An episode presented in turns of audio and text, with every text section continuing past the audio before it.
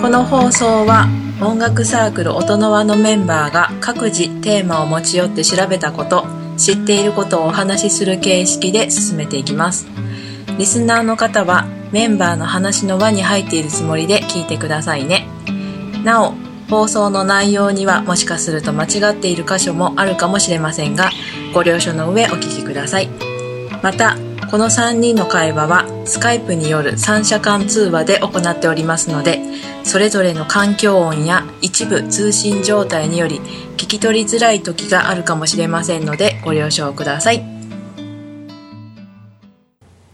はい、こんにちは。こんにちはははい、今日も音の輪集まって、いろいろ音楽談義をしていきたいと思います。はい。。はいよろしくお願いします。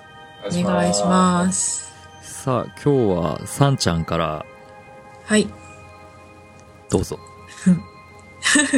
はいでは楽器シリーズということではい。はい。恒え例、ーともう恒例になってきましたね。これですね。まあ、身近な楽器っていうところで、今日はタンバリンを取り上げてみようと思います。はい。タンバリン。タンバリン、タンバリン。タンブリンじゃない。タンブリンうんですね。タンボリン。タンボリン。まあ、そこら辺を詳しじゃなくいですね聞かせてもらいましょうか。はい。はい。まあ、誰でも多分一度は手にしたことがあるだろう楽器ですよね。うん、触ったことありますよね。ありま。ありますカラオケとかで。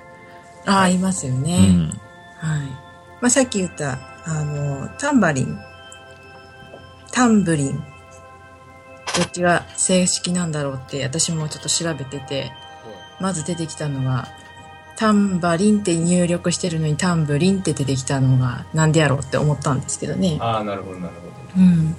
なんか、あの、やっぱり、幼稚園とか小学校とかで使われている、教育用として使われている楽器の一つでもあるみたいで、はいはい。なんと教育用語として教科書に出てくる音楽用語が、うんタンブ、リン、ブーの方使ってるんですって。なので、まあ、正式名称、学校の中ではっていうことなのかな。タンブリンと統一しているそうです。うんなので、まあ、タンバリンイコールタンブリンかなっはい。て思ってます。はい。いなるほどね。でも、皆さんタンブリンで習いましたや、私、タンバリンだよね。一般的には。私、タンブリンっていう言葉、これ初めて知ったんですけど、調べて。え子供の、子供の頃タンブリンって音楽の先生言ってましたが言ってたよ。へえ、へあ、ーそうですか。それはね、えーっと、うん、ちょっと香水のきつい女の先生 です。音楽の先生。はい音楽の先生ってなんか香水きついイメージで すね。なんでだろうね。なんでだろう。うちでも男の先生でしえたよ。ーえー、男の先生もちょっと、あんまね、知らないね。うん。あの、ちょっと、初老な感じの。 まあ、そう、そうな感じですね。はい。で、まあ、あの、その、まあ、今日はちょっとタンバリンって言ったり、タンブリンって言ったりしちゃうと思いますが、はい。その、あの、まあ、形、大体まあ皆さん想像もできてると思うんですけれども、はい。円形の木枠ですね。に、えっと、まあ、一つは片面に、あの、皮が張ってあって、はい。はい。で、周囲にちっちゃなシンバルが均等に並んでる。ジン、ジン、ジングルだっうん。けね。それをジングルっていうらしいですね。うんうん。うんで、それで、まあ、小型の片面太鼓っていう風に書いてありまして、うんうんうんまあ、あの、さっきシャゲさんが言った、あの、カラオケとかで置いてあったりするのは、皮が張ってなかったりしますよね。そうね。もう枠だけで、うんうんうんシンバル、ジングルがついててっていうやつとか置いてありますよね。はいはいはい。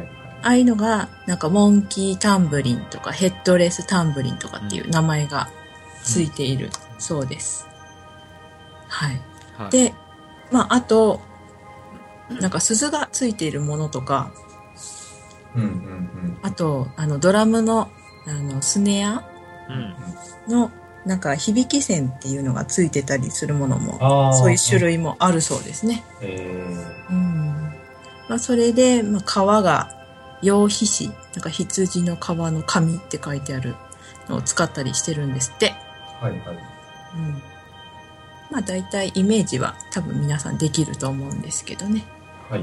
はいまあそれがいつ頃から出てきたのかみたいなうんを調べると、まあ、西アジア古代文明に端を発してうんインド中国インカグリーンランド中世ヨーロッパなどに広く伝わったそうですうでオーケストラには18世紀の後期のモーツァルト以来使われて東洋的な雰囲気とか舞曲の感じを出すのに利用されているそうですね。んうんうんうんうんそうですね。で、あのーまあ、よく、クラシック系の、クラシックのその曲とかで出てくるのが、まあ、歌劇のカルメン、オペラですね。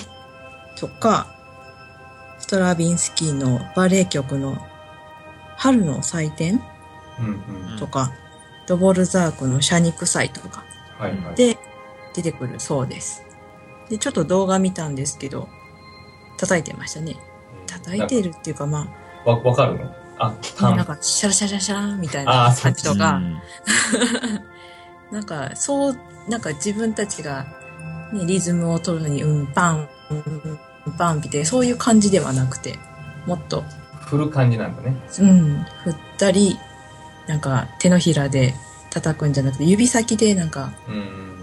なぞってる感じのとかこすってるかっていう皮かなをね。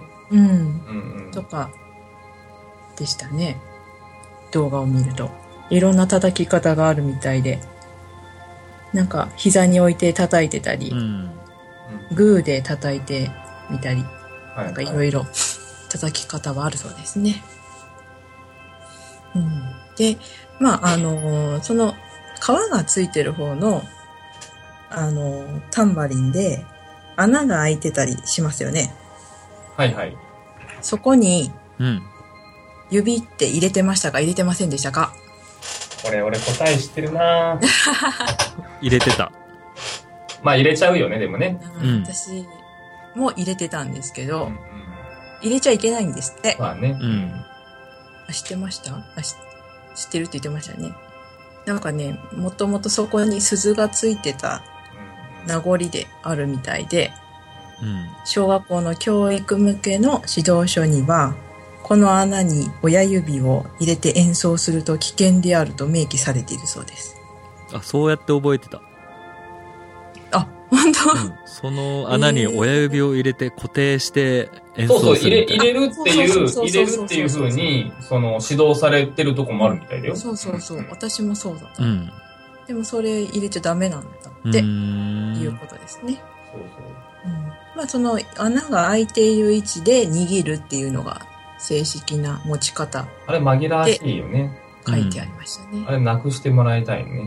うんねえ、まあ、鈴がついてた名残らしいですけどね、どうやってついてたのかちょっと想像できないんですけどあそこにはまってたんじゃないかな、多分ね。うんそらちっちゃいのがうん1個だけ一個だ け。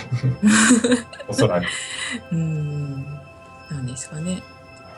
まあ、それで、えっ、と、まあ、似ている楽器っていうのもちょっと調べてみて、はいこ。れが結構たくさんあって、まあこういう、まあ、タンバリンみたいな形のを、フレームドラムっていう名前がつくそうです。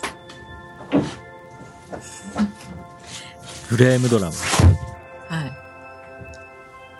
い。でですね、えっ、と、まあ、いろんな楽器の名前が、まあ、その、ばタンバリンに似てる楽器をちょっと、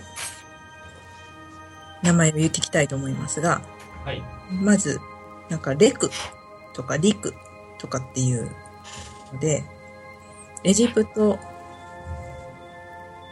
うーんと、エジプトやトルコの中東諸国に分布するタンブリンの元祖、祖先と言われているのがリクっていう、レクとかリクとかいう名前のやつがあるみたいで、万能な太鼓って言われているそうです。ほううんでね、あとは、これ、このリクだったかな、リクだったか。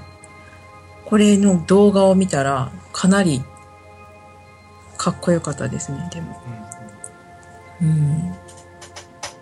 で、あと、インドのガンジーラっていう楽器。うん。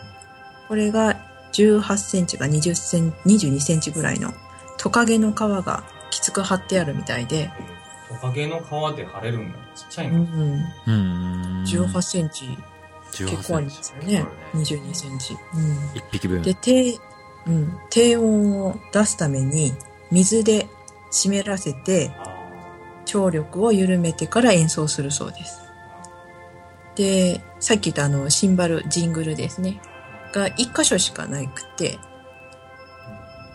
で木枠が分厚い感じでしたねうん、であとガゼルとかドジドイラっていうのとかこれアゼルバイチャンとかウズベキスタンうん。の楽器らしいんですけどあのタンバリンの内側に片面にあの膜が張ってありますよね。はいあうん、でその内側にちっちゃいリングがその木枠の周りに綺麗に並んでるんですよでそれをこうやって振るとジャッジャっていう音が鳴ってそれが直径4 0センチぐらいの大きさなんですけどそれちょっと見たら迫力のある音でなんか不思議な感じでしたねう。うんんであとイランのダフっていう楽器これも内側にリングがついているものだったりあとモロッコのベンディールこれ35センチ直径あって座面の内側にスナッピー弦、うんなねうん、数本貼られてる3本くらいだったかな4本とかなんかあの歌とかあのこの楽器と歌と一緒にあの合わせて、えっと数人で演奏してる映像がありましたなんか婚礼とかの儀式などで使うそうですであとインドネシアのタンバナこれヤギ側で直径3 7センチで3箇所にジングルがついてたり、うん、いろんな楽器が結構ありましたねでそれぞれなんか特徴のある叩き方をしてましたねうんそうですねそんな感じです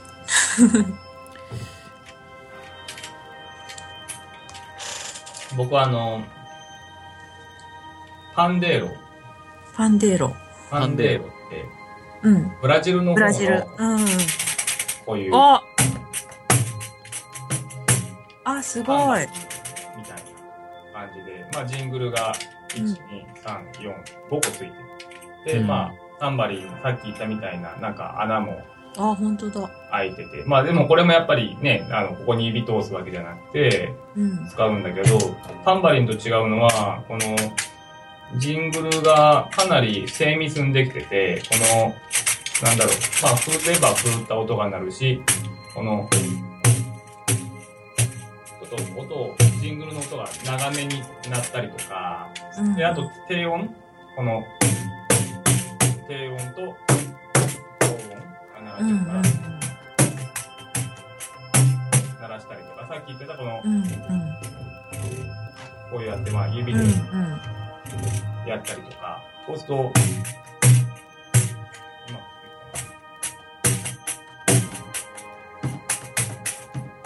こんな感じで、タンバリンでこうやったりとか、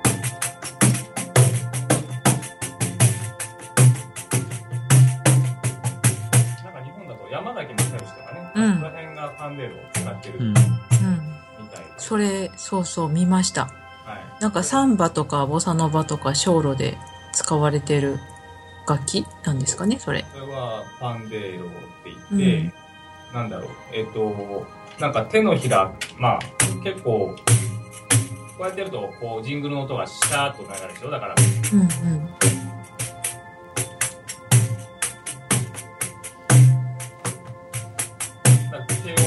使い分けたりするから、本当に上手い人だと、もうこれ一個でもドラムの代わりがかなりできちゃうみたいな、うん感じで結構面白くて、まあ、もともとね、カーニバルのパレードとかで使用されてて、まあでもカーニバルのパレードがだんだん大ざ大げさになってきて、音が足りなくなってきちゃって、あーえーまあ別の、まああのースルドっていうような低音楽器がもっとでっかい音が出るのが出てきちゃったから、うんまああんまり使われなくなったんだけど、その後、なんかまあ、ちょっとこれパフォーマンス的な曲芸的に使う人たちが出てきて、今は大体そうやって使ってて、で、日本にもちょっと入ってきた感じかな、最近ね。うんこう、こう10年ぐらいじゃないかな、パンデーロが日本に入ってきて。あ、そうなんですか。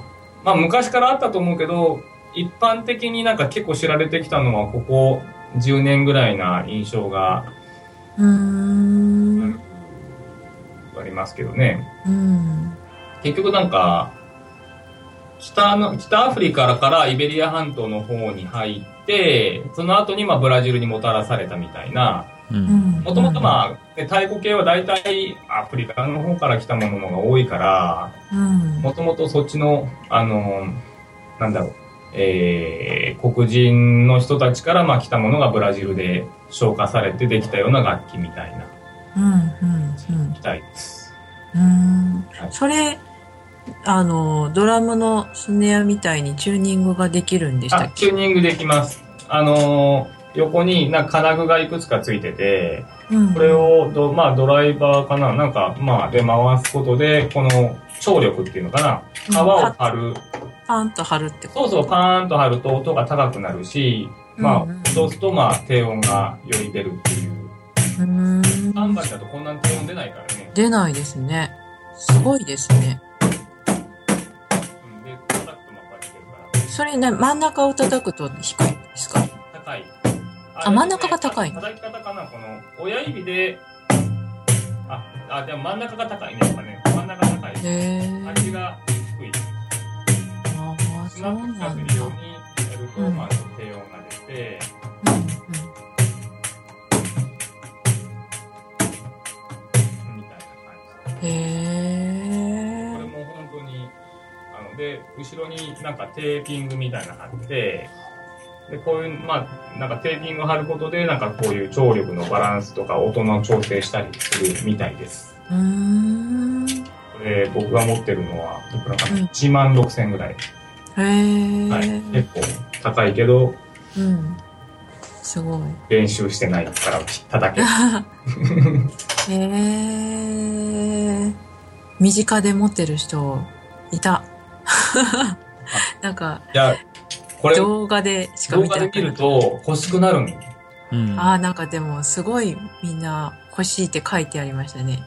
で、あんまりちゃんとしたのが、安いのはね、本当にクラシックみたいなやつとかは安く売ってるんだけど、本当に革のやつは、うんうん。ちゃんともう、この、自分でチューニングしてくれる人がやるという本当に良くて、うんそういうのを、まあ、いや、ブラジル系の、その、楽器を売ってるところとかがたまにやってたりするから、楽器屋とかで買うよりはそういうところで買った方が、結構メンテナンスとか、チューニングうんまあ、そういうちゃんと、こう、指導もしてくれたり、うんうん。うへえ、ん、いいですよ。なるほど。はい。なんかその山崎正義さんが、ユニクロの CM で使そうっそう、ユてニクロた、の CM でやって、やってたね。うん、うん。のを見ました、動画で。そうそうそうそう。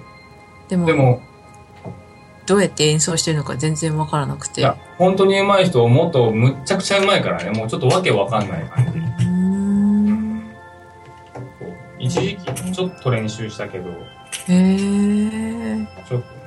それはなんで買われたんですかいやや、ってみたいと思って。あんいや、そう、こういうのをちゃんとやってる知り合いがいて、まあ、ブラジルの楽器とかを、まあ、輸入してるような、まあ、知り合いの人がいて、うんその人がそういう、まあ、パンデーロみたいなのを取り扱う、えー、なんだろうな、まあ、そういう会みたいなのやるから来ないみたいなこと言われて、そこで行って、あ、もう、そ、速攻買ったみたいな。へーででその人そこで叩き方も教えてそう教えてもらって、でへ、ーそうそう、その人がチューニングもしてくれて、みたいな。うーん、すごいですよね。今でも多分、多分作る、まあこれ、だから自分でか、かわ、そうはね、ある程度、普通に売ってるのをそのまま買ってもちゃんとならないから、こういうジうンジングルとか、こういうのをちゃんと調整してもらってから受け取るみたいなへえ。感じです。はい。なるほど。すごい。わかりました。うんちなみに、タンポリンって知ってるうん。それも調べたけど、なんだっけな。これ、サンバのやつでしたっけパーカッションの、バケッタって呼ばれるね、なんかスティックで演奏すなる、んか3本の、3本に分かれてるスティックですが。そうそうそう、あの、あーあの、竹串みたいなやつかな、なんかね。うん。うんなんかカーニバルで使うとかって書いてあったやつですかあね。うんそうだと思うう、うんん。だから紛らわしいよねタン、うん。タンボリン、うんタンブリン、タンバリン。もしかしたらまあ系統としてはもともとはなんかやっぱり似てるなんかさっきなんかタンバリンに似てるようなもう一個あったもんねなんか似てるような楽器の名前がインインドの方だっけどこの方だっうけさっき聞いたターん。ンタンバタンバナタインンドバナネとシアかうんなんかなんかあるんじゃないかな、多う分ん。ですかね。なんか、そうですね。なんタンボリーンとかって、じゃあタン、ああそうだタンブリーンかタンブリうーンうんうんん、って書いてあったり、いろんな発音の仕方っていうんですかね。はいあるみたいですね。はい はい。はいあんまり存在いやなんかうん聞きそうあんまり広がらないね聞き入っちゃいましたねうんこれでもドラムにくっつけてド叩いてる人もいるもんね。ああいるねそうですねう。ん。ドラムにくっつける場合は、あれは手で叩いてるんですかスティックですかスティックで叩いてるね。なんか、しかも、なんか、半分になったやつとか叩いてるよね。なんか、ううんん。うんくっつけてね。あれくっそれつける。専用のやつなんですかね。まあ、どっちでもいけるんじゃないかな、多分ねう。んうん、どこにつけてるんですかねハイハットえー、そうだね。ハイハットのあー上、部分あー確かになんか、ちょっと、うん、とそこら辺につけてる。じゃあもしかしたらハイハットのオープンとかクローズでやっても音が一緒になる感じなんですかねシャンシャンっどうてだ。ったかな別個なのかな。カウ、まあ、カウベルとかああいうのと一緒だよね。だからね、どこについてうたのん。なんかカウベルとかって真ん中っていうイメージがあるんですけど。あバースドラの上っぽいそうだよね。どこだったっけなちょっ な。いろんなところにと、はい。つけれるかもしれないですね。多分でも決まってる気が する。おそらく。おそらくちょっとでもシンバル系のあたりだと思うけど、うんえー、かしたか。よ、なんか横からピョンと飛び出てるのがちょっと、飛び出てたかもしれない。なんか金具で。そういうのもちょっと気にして見てみるのもいいかもしれないですね。いろんなところに。うんなるほど。はい、はいありがとうございます以上です。はい。うん。まあ、タンバリンね。世界中でいろいろ、いろんな種類があるんですね。ありましたうーね。ん。たくさん出てきた。はいうん。うんまあ、そんな感じで今日はタンバリン。はい。はい。お話、はいはい。ありがとうございました。はい。はい。また。また、次の楽器シリーズ楽しみにしてます。はい。頑張ります。じゃあ、お疲れ様でした。お疲れ様でした。はい。ありがとうございました。